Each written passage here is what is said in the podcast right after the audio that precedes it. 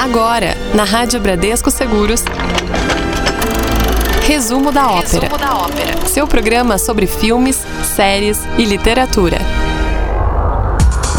Muito bem, começando mais um Resumo da Ópera. Essa é a 14 edição do Resumo da Ópera, programa sobre filmes, séries e livros. Comigo, ele, Davi Pereira. Boa tarde novamente. Boa tarde, Sérgio. Tudo certo? Tudo beleza. Olha, você pode aproveitar também para participar com a gente. Vale mandar sugestão, comentar nossas notícias e quadros, indicar filmes e séries. Entre em contato com a gente pelo site da rádio, que é o ouvinte arroba radiobradescoseguros.com.br, nosso e-mail, ou então pelo site, que é o radiobradescoseguros.com.br, você clica no Fale com a Rádio, fale com a gente, ou então pelo telefone.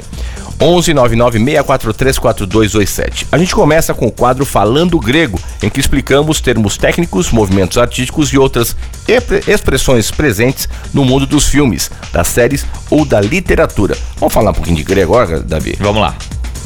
Família Helênica. Falando grego. Olha que a gente vai falar português hoje. Ah, é? Vai falar que... do cinema novo, Sérgio. Legal, legal. Uma câmera na mão e uma ideia na cabeça. Era esse o lema de um dos movimentos do cinema mais importantes da história, né? O cinema novo brasileiro. Esse movimento ele surge lá nos anos 1960, inspirado tanto na novela vague francesa como no neorrealismo italiano. A ideia era contrapor né, a produção que vinha sendo feita até ali aqui no Brasil. Eram filmes muito inspirados né, nas produções americanas, as chanchadas, comédias bem rasas né, e pouco questionamento. É, ou seja, o cinema novo queria uma produção mais politizada, que tratasse dos problemas sociais e também pudesse educar a população. A ideia era justamente pegar a câmera e retratar a realidade social sem grandes produções ou efeitos. É, o Kaká Jags e o Glauber Rocha são alguns dos grandes nomes, né, por trás desse movimento. Entre os filmes mais populares, Deus e o Diabo na Terra do Sol, Cinco Vezes Favela e Terra em Transe. Olha, o movimento teve três fases e acabou se dissolvendo nos anos 1970, com o surgimento de produções mais comerciais. E a gente ouve agora uma música que tem bem a ver com esse movimento, chegando Gilberto Gil e Caetano Veloso.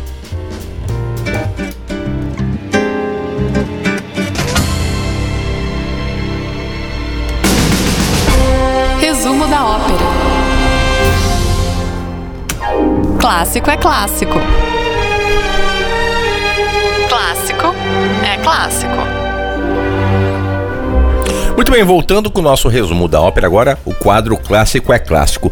Hoje nós vamos falar da novela gráfica brasileira Day Tripper, Davi. Pois é, criada pelos irmãos gêmeos Fábio Moon e o Gabriel Bá, essa obra foi lançada em 10 capítulos, né, que é bem comum, né, das HQs, entre 2009 e 2010. Aí depois eles foram reunidos, né, em único encarte em 2011. Sabe, Sérgio, que tem uma curiosidade. A, a- a HQ, como a gente comentou, né, é de Sim. brasileiro, só que a primeira versão foi feita em inglês. Olha que legal. É, Ela foi publicada pela Vertigo, né? Que é aquele selo da DC Comics pra quadrinhos mais adultos, né? De pegadas um pouco mais sérias. O traço né? é diferente, o né? traço Bem- diferente. As histórias né? são diferentes, aquele traço é mais. É, É, exatamente, sabe? Aquelas mais. são, é, são é, muitas informações, você tem que prestar bem atenção no gráfico, né? Isso que é legal. E até a pegada é diferente, Uhum. né? São quadrinhos mais pro público adulto mesmo, né? V de Vingança, por exemplo, são Sim, desse sim. selo, né? Não Ah, são bem legal. é, da DC, é, são da DC, né? Mas não são quadrinhos mais infantis, né? A história acompanha o Brás. Ele sonha ser um escritor de sucesso, né? Assim como seu pai, só que no momento ele tá escrevendo obituários para um jornal. Olha só, cada um dos 10 capítulos leva como nome a idade que o personagem tem naquele momento e apresenta Brás no último dia de sua vida. Nossa, coisa interessante, hein?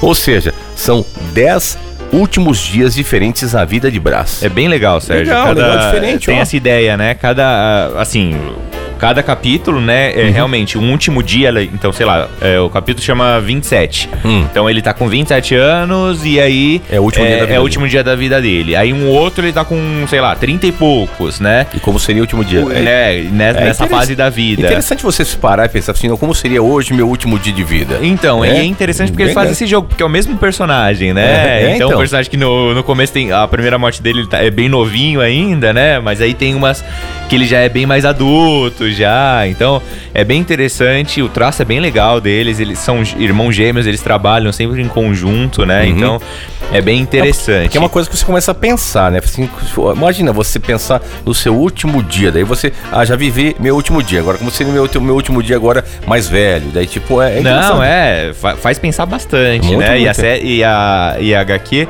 ela trabalha muito com isso, Uhum. né? É, você vê o- os problemas que ele tá enfrentando naquela época, né? Exato. Então, tem época que ele tá muito focado em alguma coisa específica, né? Em outras ele tá amargurado com a família. Então, cada momento ele tá vivendo alguma coisa específica, né? Sem Muito saber legal. que ali vai ser o último dia, né? Muito legal. É bem legal. A obra faz bastante sucesso, tanto por aqui no Brasil como lá fora, né? Até por isso ela foi, eh, ela foi publicada primeiro lá, como a gente comentou, né? Ela, inclusive, ficou algumas semanas na lista de HQs mais vendidas Ó, do? New York Times, né? Então não foi pouca coisa, não. Que legal. Ela teve isso, né? Ela fez muito sucesso lá. Pouco depois ela já veio publicada aqui, né? Uhum. E aí virou meio cult aqui também. Ela conquistou dois dos mais importantes prêmios, né? Do mundo dos quadrinhos. O Eagle e o Eisner. Uhum. São duas das premiações mais legais. É, eles até comentam que o legal da, da premiação não é em si, ah, ganhamos, mas é que populariza a, a obra, né? Porque Exato. mais gente acaba Você conhecendo. acaba sendo bastante reconhecido, Sim, né? muita gente acaba reconhecendo, é, Que, falando. ah, Infelizmente, atrás. algumas pessoas ah, só, ah, só vou começar a ler porque foi premiado. E é, É. bom, às vezes é bom, é bom, só que não recebeu um prêmio ainda. Como eles receberam prêmios, então pessoal, ah, agora pode É, ler eles também, falam né? justamente isso. Eles falam, não, o prêmio não, não diz nada se a gente é bom ou se a é gente é verdade. ruim, né? Mas ajuda porque ele realmente acaba dando visibilidade à Uhum. obra, né? Então a pessoa acompanha, sai a notícia, ah, os vencedores do Eagle, que é um dos prêmios mais famosos, né, dos quadrinhos. A pessoa vai atrás, né? Ah, vou ler esse, né? Então, é, acaba sendo bom acompanhar os prêmios muito por isso, né? Você acaba conhecendo obras novas. É bem legal isso. Então, eu vou, eu vou acompanhar, porque eu gostei da ideia. Eu acho que essa é uma ideia que, infelizmente ou felizmente, é um fato que todo mundo vai ter que passar por isso, né? Sim. É saber o, o, o dia da sua morte. Você vê várias opções assim, ah, legal, bacana isso. E tem uma trilha sonora. Beatles com Day Tripper, a gente ouve agora.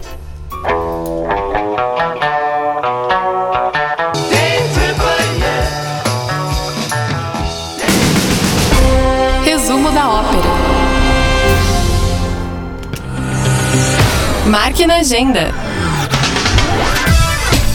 Muito bem, voltamos ao nosso resumo da ópera e agora o marque na agenda. Nos cinemas, Angelina Jolie volta a interpretar a vilã malévola na continuação do filme que também conta com Ellie Fanning e também Michelle Pfeiffer no elenco, Davi. Pois é, outra opção é a ficção científica A Luz no Fim do Mundo, o filme que o Casey Affleck dirige e também atua. É a história de um pai e de uma filha que vivem reclusos numa floresta após uma epidemia.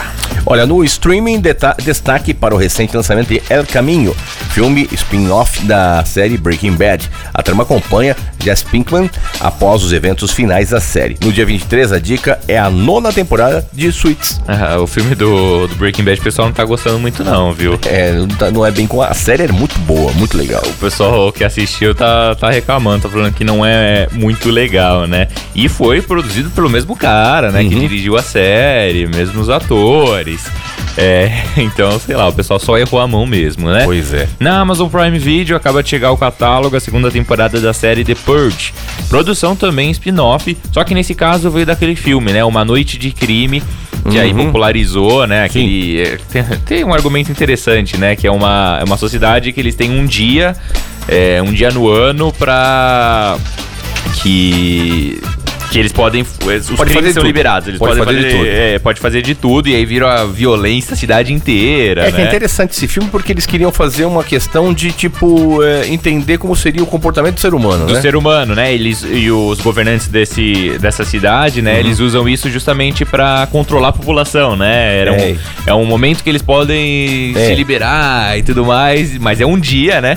Só que aí isso descamba pra violência. É, o negócio É. sai que. Pois pessoal- é, né? E aí fizeram um filme, né? Acho que o filme ganhou sequência também.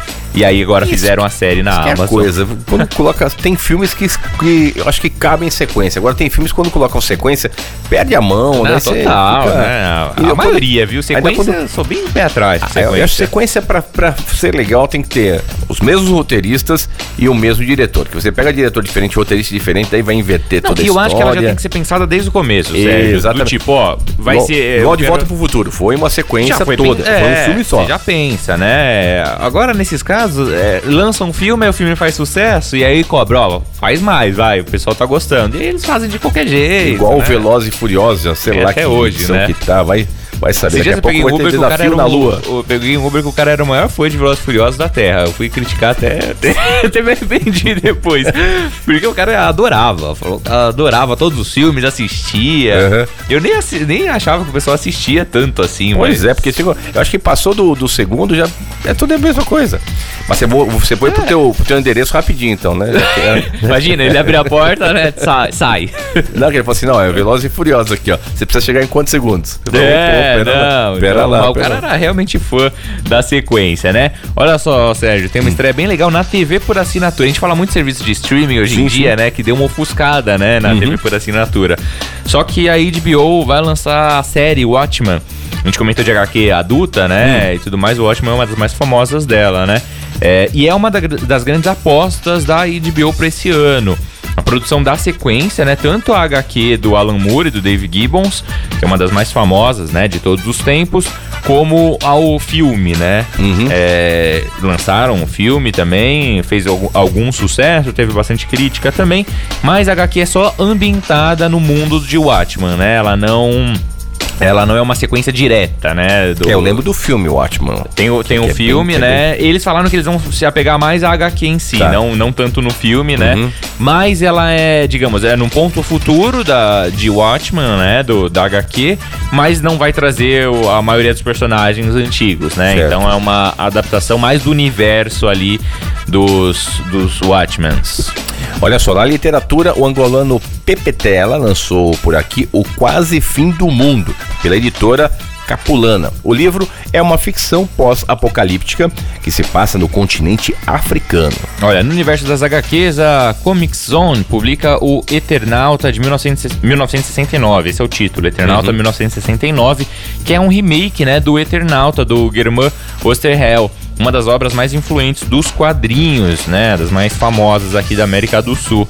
Feita alguns anos depois, né, da original, publicada lá nos anos 1950, o Germain deu um tom mais político, né, para essa ficção científica que se passa na própria Argentina, né? Hum, interessante. É um livro bem interessante, o Eternauta em si é muito famoso, e aí depois de um tempo ele lançou essa outra, mais carregada, né, politicamente, já na época da, da ditadura argentina, né, então são obras marcantes, então essa Eternauta 1969 tá chegando aqui no Brasil nessa nova edição. E claro, agora a gente ouve mais uma música, chegando o som de Bob Dylan.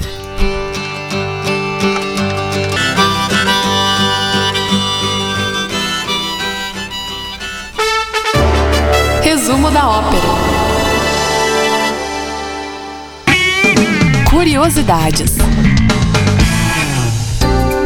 Muito bem, voltamos com o nosso resumo da ópera e agora vamos falar de curiosidades. Olha, por uma série de motivos, Davi, grande parte dos filmes estrangeiros que chegam aqui no Brasil recebem traduções. Pois é, só que às vezes, Sérgio, essas traduções fogem um pouquinho, né? Várias vezes. do título original. Então hoje a gente vai falar de algumas dessas traduções, digamos, fora da caixinha, né? Olha, começando em 1965, quando o filme The Sound of Music recebeu por aqui no Brasil o nome de A Noviça Rebelde. Tudo a ver, né? A o ver. som da música. Aí chegou aqui como A Noviça Rebelde. Esse próximo eu eu acho uma das coisas mais bizarras que tem. Só, só, só uma coisa. É. Lembrando que a Noviça Rebelde, tudo bem, fez um sucesso, tá? ela cantava bastante e tudo, mas. Gente, não tem muito a ver, né? Porque. Não- não- ela não é que rebelde, né? Não O tem som da música, eu acho que será que ficaria ruim pros ouvidos aqui no Brasil? Então, é, é, assim, toda a tradução, e é isso independente, né, de ser filme ou não, ela. Tem gente que até trata a tradução como uma nova obra, porque ela não Sim. deixa de ser, né? Uhum. É, tem até projetos artísticos disso. Mas, ele, ele- então, o que eu tava falando é o seguinte: Não quando sabia, eles vão fazer eu não sabia traduções. desse, desse filme que, era, que tinha essa Então, diferença no, no original. É, porque muitos desse. A Noviça Rebelde é um filme que ficou muito famoso. A gente Nossa, conhece como a famoso. Noviça É, Rebelde. sim. Ganhou Oscar, tudo, né? Sim, hoje em dia é mais fácil da gente comparar, né? Uhum. Mas então, quando eles fazem essas traduções, eles sempre pensam, no caso de filme principalmente, eles pensam no mercado brasileiro. Sim, claro. Então, até por isso, muitas vezes eles traduzem. Às vezes o filme é uma palavra só, só que é Uhum. uma palavra em inglês. Então, eles preferem, às vezes, traduzir mesmo. Só que às vezes eles têm umas ideias de. Tem, tem filme que eles dão spoiler do filme. Sim, então. É, é, são umas coisas. Esse Então- próximo, pra mim, é injustificável. Ó, então pra você que já já assistiu a Noviça Rebelde, saiba que o nome original dela é The Sound of Music. No caso, a música, o, O som, da o música, som da música, né? né? O som da música. E aí traduziram como a noviça rebelde. A gente vai se estender um pouquinho aqui. É, dá, dá tempo do ouvinte, de quem estiver acompanhando a gente ao vivo aqui, mandar pra gente. Lembra de alguma Isso. tradução bizarra? Isso, isso é. Né? pra- aproveita agora que gente. você lembrar de um, um filme que originalmente era com um nome e chegou aqui no Brasil com o nome tem nada a ver. É, se você estiver ouvindo depois, né, no nosso podcast, pode mandar pra gente que aí no outro programa a gente comenta, né, dessas traduções, porque a gente vai depois estender essa temática. Legal. Olha, esse próximo é, é absurdo. Hum. É um dos clássicos do Woody Allen, né? O, o filme chama Anyhow. 1977. Talvez você nem conheça como Anyhow, porque ele recebeu aqui o nome de Noivo Neurótica, Noiva Nervosa. Por sinal, foi um dos clássicos dele, né?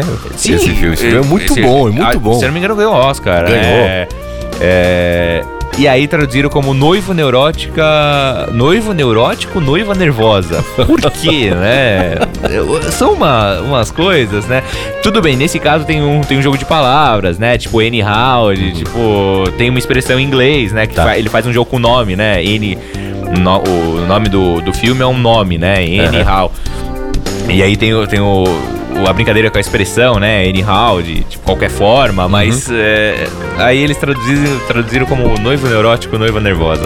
Olha só, falando de mais filmes aqui, se você gosta de John Lennon, fique sabendo que sua cinebiografia, que aqui recebeu o nome de O Garoto de Liverpool, tem como nome original Nowhere Boy. Algo como garoto de lugar nenhum. Coitado dele. Não, rapaz. esse eu achei legal porque os caras, assim, simplesmente É. não ligaram, né, Não pra, ligaram. pra tradução. Era, É. era o garoto de lugar nenhum, não. Não. É garoto de Liverpool. É, de Liverpool, Vamos né? colocar garoto de Liverpool no título, Ele né? nasceu lá, pô, não pode tirar ele de lá, né? É, então. Mas você sente. Que desvirtuou toda a ideia do filme, né? Que É. era mostrar que o cara não, não era do ambiente. Pois sei lá, é, então. né? E aí eles vão traduzir assim. Ó, mais recentemente, os tradutores devem ter estragado o Dia dos Namorados de muita gente. Por quê? Saiu um filme aqui no Brasil chamado Blue Valentine. Ai, ai. Você já assistiu, você sabe que é um filme mais pessimista, Sim, né? sim. Ele tem um caso de amor, mas é uma história triste. Só que aí ele veio traduzido como Namorados para Sempre. E você, você vai assistir um filme, Namorados para, para Sempre. Você vê o filme, tem nada a ver. Não, vo- você sai lá desolado, né? Questionando a relação, né? Porque realmente, É. Fala, namorados nunca pra mais, sempre. nunca mais vou eu lembro que eu tinha mó, um, um- adoro esse filme hoje em dia, mas eu tinha o maior pé atrás por causa desse título. Porque ele veio traduzir como Namorados pra sempre. Parece e eu filme- ah, não gosto de filme de. Parece filme melado, né? Parece filme Parece, melado, né? Parece. Aqueles, aqueles, aqueles filminhos do SBT. Não que seja ruim, claro que não, mas é cada um tem um gosto. Mas parece aquele esse gênero de bem, filme. bem meladão, né? Sim, de, de romancinho impossível, sabe? Essas coisas desse tipo. E aí eu tinha maior pé atrás com esse filme porque ele recebeu essa tradução, né? Aí depois eu falei, ah, não, vou ver esse filme. É, e aí eu gostei, mas, mas teve isso, né? Eu acho que muita gente que foi assistir porque gostou do Namorados pra Sempre se É. decepcionou. Com certeza. Olha só, o próximo é bem engraçado. Um ano depois, The Girl with the Dragon Tattoo, que seria a garota com a, tatuagem tatuagem do dragão. dragão, chegou em terras brasileiras com o nome de Os Homens que Não Amavam as Mulheres. Será que os homens são dragões? É por isso? Não, é- esse também é surreal. Esse é daquele. É um, foi um filme. Na verdade, ele é um filme sueco Uhum. que veio de um livro, né? Uma sequência. Na verdade, ele era uma trilogia sueca é, que fez muito sucesso. E aí, de- é, no caso desse The Girl with the Dragon Tattoo, foi a produção americana, né? Que eles fizeram um remake lá com o David Fincher, que veio já com esse nome em inglês. E aí aqui eles traduziram como os homens que não amavam as mulheres, e aqui eles colocaram ainda Millennium, os homens que não amavam as mulheres. Então era, um- era um título imenso, né? O Millennium eles usam, se eu não me engano, eles usam até nos livros também, a saga É bom- Millennium. É bom pra brincar de mímica, né? Não, é- não esse... De mímica, o nome grande é bom. É, a garota com a... Tudo bem que o título não diz muita coisa, né? A garota com, com a tatuagem de, de dragão. É, mais ou menos. Os homens que não amavam as mulheres têm uma relação com o, com o, fio, com o filme. Uhum. Esse até vai, mas assim, é um título bizarro, né? É. Mas é engraçado. É. Você pegar nomes que não tem nada a ver, você fala. Não tem nada a "Pô, ver. Pois é. Ó, pra fechar, vamos falar de uma comédia. Do Adam Sandler. A comédia é Jack and Jill. Hum. Só que ela recebeu o nome aqui de Cada Um Tem a Gêmea que Merece. Ah. Eu nem sabia que era Jack and Jill, pra você ter uma ideia, porque veio pra cá muito forte, né, com É. esse nome. É, É, é- é assistiu filme- na época, né? É um filme que ele faz a. Faz do- os dois, né? personagens, É. É que pe- pegou moda, né? Vários personagens. Depois que o Ed Murphy fez aquele monte de Nossa, personagens. é verdade, Ed Murphy tinha isso, Ele né? fez, fez seis personagens, seis, sete, sei lá. É, então- e aí ele fez esse, um- bem chatinho, né? Mas aí ele veio com esse nome de Cada um tem a gêmea que merece, já contando um pouco do filme, né? Uhum. É, É, já dá um spoiler, né? Como você mesmo disse. já tem um que eu, eu ficava muito bravo, porque ele- eles, assim, o tradutor claramente não assistiu o filme. Ah, ó, o Magno mandou uma ótima aqui. Ah, e falou uma, uma Ah. legal aqui, ó, do clássico A Culpa é do A Macaco. gente, a- na verdade, a gente gerou esse tema porque o Magno falou desse filme outra É. vez. A gente até foi ver qual era o nome que eu não lembro agora.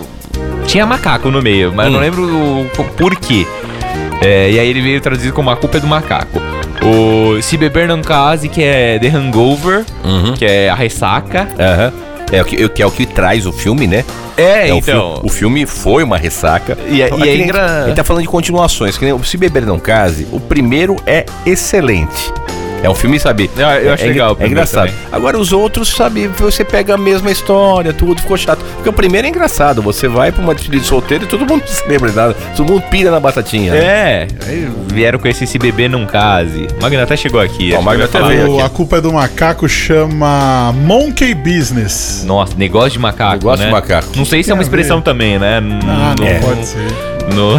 Mas bizarro, a culpa é do macaco. não dá, né? Ah, vamos pôr, a culpa é do macaco. Aí o, o Magno mandou mais dois exemplos aqui que eu adoro também, porque a gente tem mania de traduzir. Hum. Às vezes a gente não traduz o nome do filme, Aham. mas adiciona um subtítulo. Exatamente. La La Land, por exemplo, veio como Cantando Estações. É, se fosse só La La Land tava certo, porque daí Que tem era a ver o- com o filme. Agora, cantando estações, eu não, não entendi por que das estações, porque eu não lembro de ter outras estações lá. Não, Mas é, um, é um bom filme, é um bom filme, ganhou Oscar, a Emma Thompson ganhou, ganhou ó, Oscar. mas, é- mas é que tá, pra quê colocar o subtítulo nesse caso? Pois é, rapaz. Land matou. Igual, Esse o Pe- outro igual é demais. Pat Adams. Pat Adams, o amor é contagioso. Mas, mas eu acho que no caso, eles colocam justamente porque você vai ver lá, Pat Adams. Que, O que, que é isso, né? Não, sim, às vezes Não eles faz tão- parte do nosso do nosso dia a dia. Até Sim. o, o É quem- La La Land. O é que, que é quem- La La Land? O que, que é isso?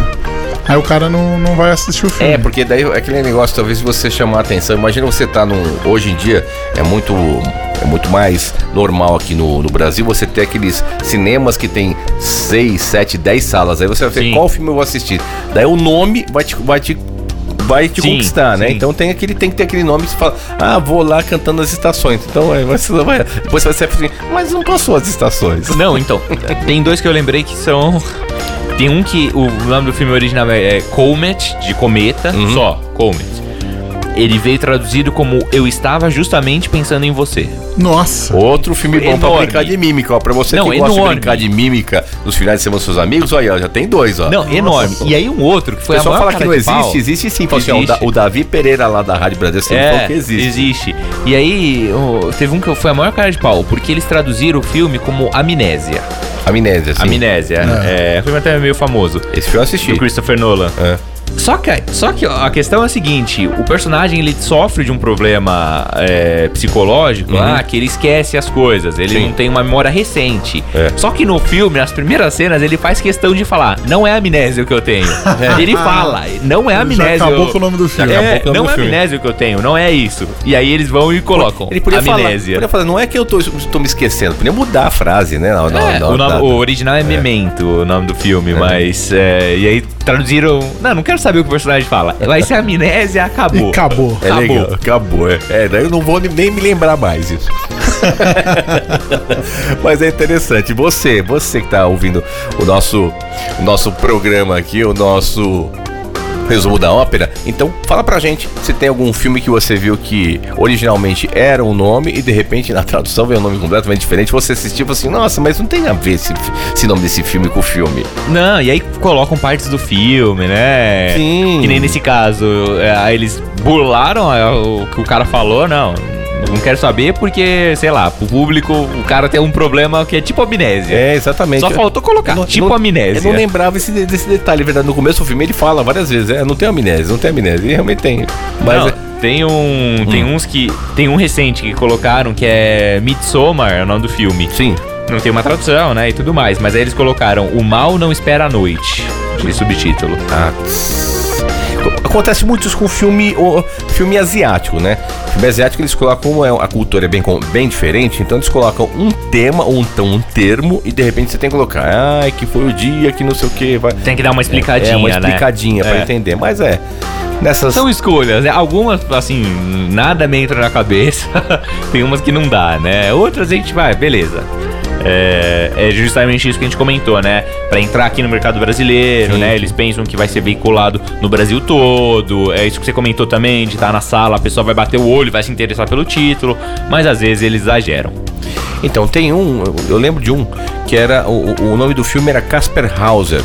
É, que é a história de um de uma Casper pessoa. Assistindo. Qual que era? Casper Hauser é. Mas ele veio com cada, outro? É, veio com. É, cada um por si, Deus contra todos. Sério? É. A primeira era, daí mudaram, daí poxa, mas era o Casper, o nome era só Casper Hauser. Sim. Que era aquele, que era aquele, aquele rapaz que ficou preso Aham. por 40 anos.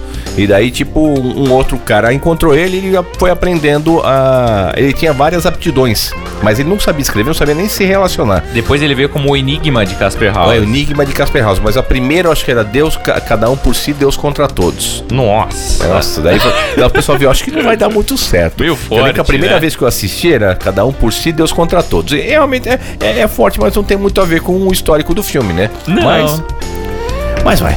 E vamos então com mais músicas. Chegando agora uma versão, hein, ó. Karen ou com Immigrant Song, a gente ouve agora. Bem legal essa, hein?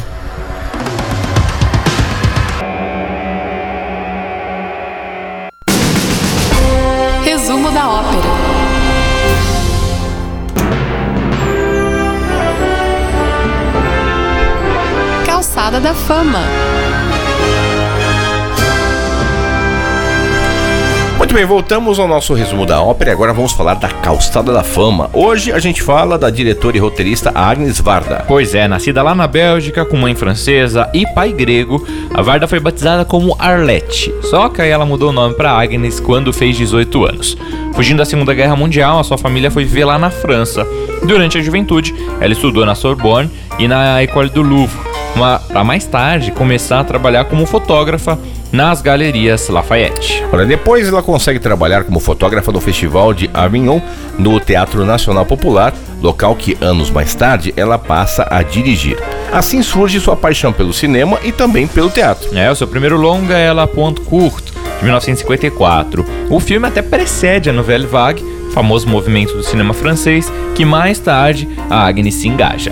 Olha, outras das suas obras iniciais mais famosas são Cleo, das 5 a 7, de 1962, e As Duas Faces da Felicidade, de 1965. O estilo dela é bastante único e experimental até, tem toque de não ficção, né? Além de muitas obras documentais sobre temáticas sociais. Olha, ao longo da vida, ela recebeu o prêmio do júri no Festival de Berlim em 1965 por As Duas Faces da Felicidade e também o Leão de Ouro no Festival de Veneza em 1985 por Os Renegados. Ela faleceu em Paris nesse ano, né, aos 90 anos. Sua obra mais recente foi o documentário Visage Village de 2016, indicado aos principais prêmios de cinema do mundo. E pelo conjunto da sua obra, ela recebeu um César e também um Oscar honorários. E a gente ouve então Stromae agora, em dedicação a ela.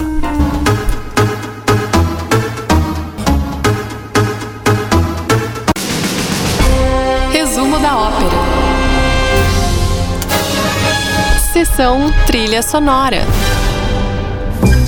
Muito bem, de volta ao nosso resumo da ópera, vamos falar da sessão trilha sonora. Mind Hunter, Joe Penhal, 2017, é uma série original da Netflix que acompanha agentes do FBI na década de 1970, que se especializam na mentalidade de criminosos. Olha que legal, hein? Pois é, para isso eles fazem entrevistas com serial killers para tentar descobrir, né, padrões de comportamento que podem ajudar a detectar outros criminosos. Olha, produzida por David Fincher e também a Charlize Theron, por sinal, a gente estava comentando aqui que ela é linda e uma excelente atriz. A trilha sonora da série é cheia de hits dos anos 70, com eles têm Psycho Killer do Talking Heads, que a gente ouve agora.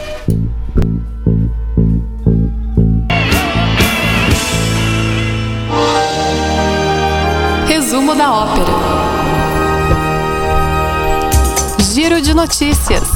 Muito bem, Giro de notícias. Muito bem, voltamos para o nosso resumo da ópera. Olha só. E foram anunciados os vencedores de um dos maiores prêmios literários de língua inglesa, o Booker Prize. Ou melhor, Sérgio, as vencedoras, hein? Hum. Na edição desse ano, o prêmio foi dado a duas mulheres. Para Margaret Atwood, pela continuação do conto da Aya, chamado agora de Os Testamentos, e para anglo-nigeriana Bernardine Evaristo, pelo livro Girl, Woman, Other. Olha, apesar de incomum, esta não foi a primeira vez que a organização premiou mais de um vencedor, viu? É, o mesmo já tinha acontecido outras duas vezes em 50 anos do prêmio, como a gente destacou, né? Um prêmio para autores que escrevem em inglês, né? Então, esse livro da Margaret Atwood vai ser com certeza muito comentado da, daqui pra frente, porque ele dá sequência ao conto da Aya, né? Que virou, virou série, Sim, né? Então ficou bastante famoso e aí ela lançou esse livro agora, né? Vai chegar no Brasil mês que vem. Então você vai ouvir bastante falar desse livro. Notícia agora para os fãs de Chaves. Por sinal, uma boa notícia. Os produtores da série anunciaram recentemente planos para remakes, desenhos animados e filmes dos personagens de Roberto Bolanhos. É, o ator mexicano também deve ganhar uma série biográfica, hein? que legal, hein? Então, eles anunciaram que estão produzindo, né? Então, ainda naquela parte de contratos, né? Vendo o que, que vai ter. Mas a ideia é essa: é ter série, série derivada, desenho animado, né? Aproveitando, Ah, não né? pode deixar o Chaves legado morrer, né? Chaves, nem né? Chaves, nem Chapolin. não Até hoje se passa, né? É. O, o- o pessoal ainda assiste, né? É, e aí isso- eles estão tentando novas produções agora. E são eventos, são episódios que já passaram várias vezes, mas quando você pega essa, ainda tem algum, algum riso que dá pra ser tirado ali. Não, e o, o Roberto Bolanhos, ele era um cara fenomenal, né? na- Fenomenal. em questão de criação de personagem, né? Claro que o Chaves foi o aqui no Brasil muito famoso, né? Mas de todos os personagens que ele criava, né? Então ele teve uma Não, Uhum. E quando foi a criação também, que faz muito tempo, que tá passando agora, Pois mas é. faz muito tempo. faz muito tempo, né? Então, é, essa série biográfica deve ser legal também, mostrando, né, esse processo criativo dele, deve ser bem legal também. Ah, isso é maravilhoso. Vamos então com o nosso Indica aí de hoje? Bora! Indica aí. Ei, indica aí. Esse é aquele momento que a gente chama todo mundo pra indicar lá. O Magno já vem sorrindo, que com certeza já achou alguma coisa interessante, né? Magno, boa Oi, tarde novamente. Boa tarde. Até esqueci na minha primeira entrada de dar boa tarde. É que, é, não, que era, é que era importante. Achei que você né, que esqueceu a indicação já. Boa tarde, Davi, ouvinte, Sérgio Meneghello.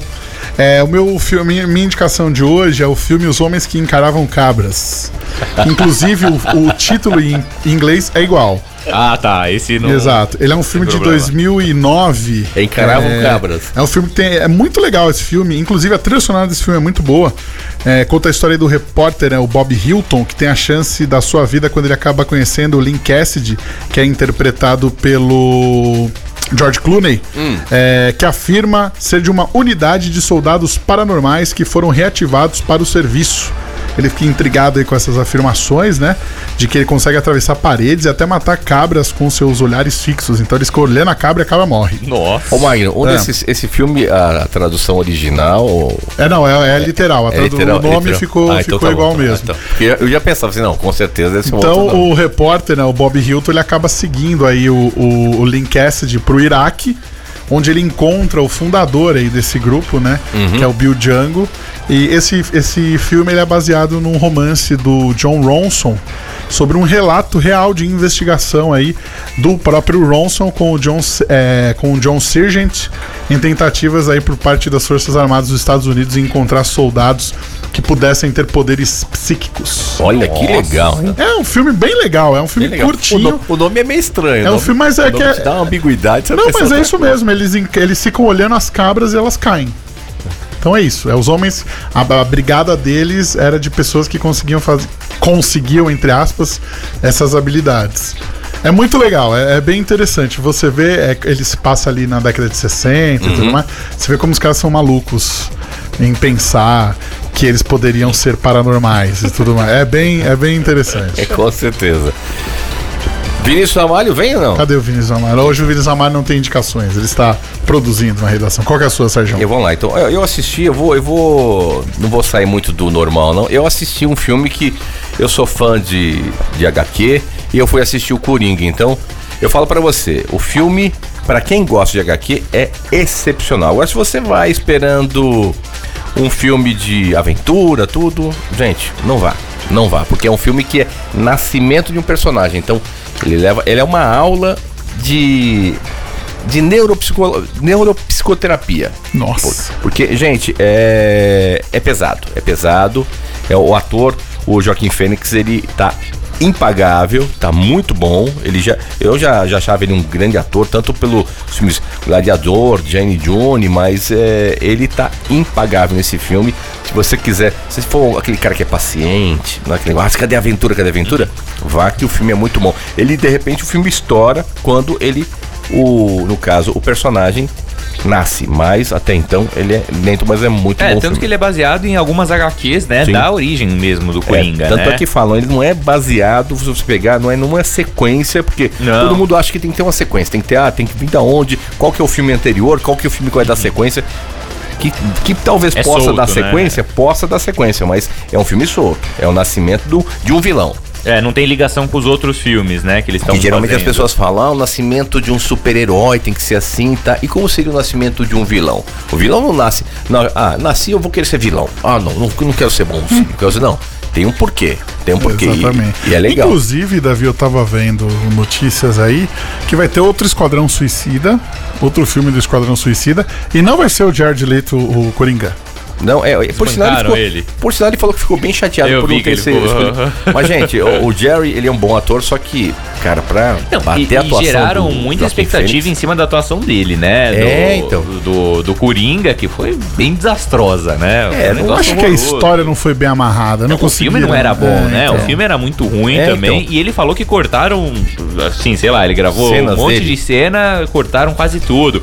E realmente ficou com essa impressão, né? De que eles colocaram uns puxadinhos ali, É. ó. Aparece o Coringa aí, vai. É, vamos mostrar Tinha que muito tem, sentido. vamos mostrar que tem um Coringa, né? Porque não, né, não, É, ele não era ele- tão importante na história ali, né? Ele aparecia É, de vez em é, quando. ele não tinha muito a ver, né, ali, né? Eu não sei nem por Acho que até ele. por ser então um personagem secundário que escolheram o Jared Leto pra interpretar.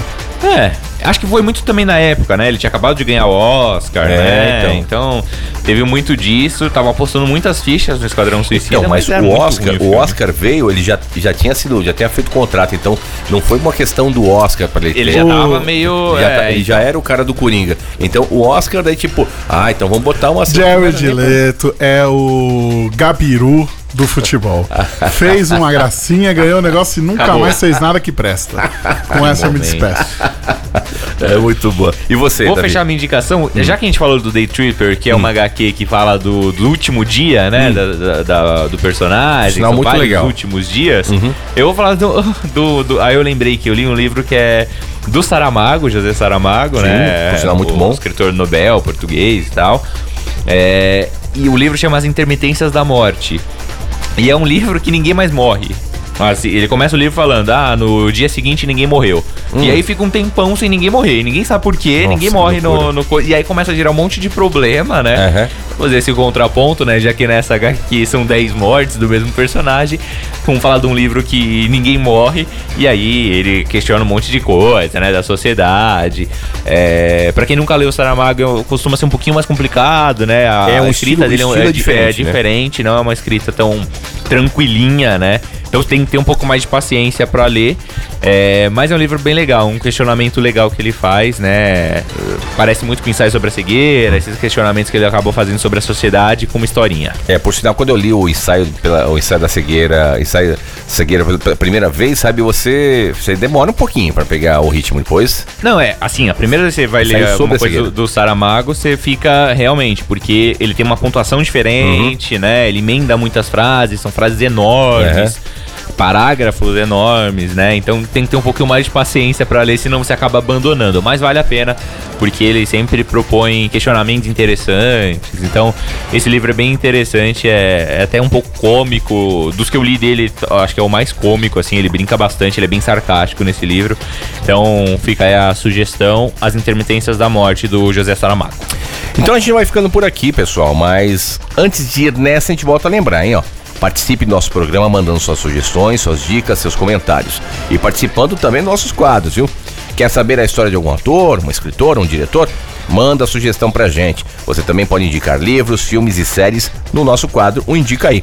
Também dá para indicar filmes com trilhas sonoras bem legais, viu? Tirar aquela sua dúvida sobre algum termo que você não faz ideia do que signifique, ou então faz e queira compartilhar o conhecimento com os nossos ouvintes. E muito mais. Davi, grande abraço, foi muito legal participar desse resumo da ópera de hoje. Boa, então se você gostou, dá uma olhada lá na seção de podcasts também, né? Manda pros seus amigos. Pode escutar os outros programas também. Sexta-feira a gente tá de volta das 3 às 4 da tarde. Abraço, Avi. Abraço. Você ouviu na Rádio Bradesco Seguros. Resumo da ópera. Resumo da ópera.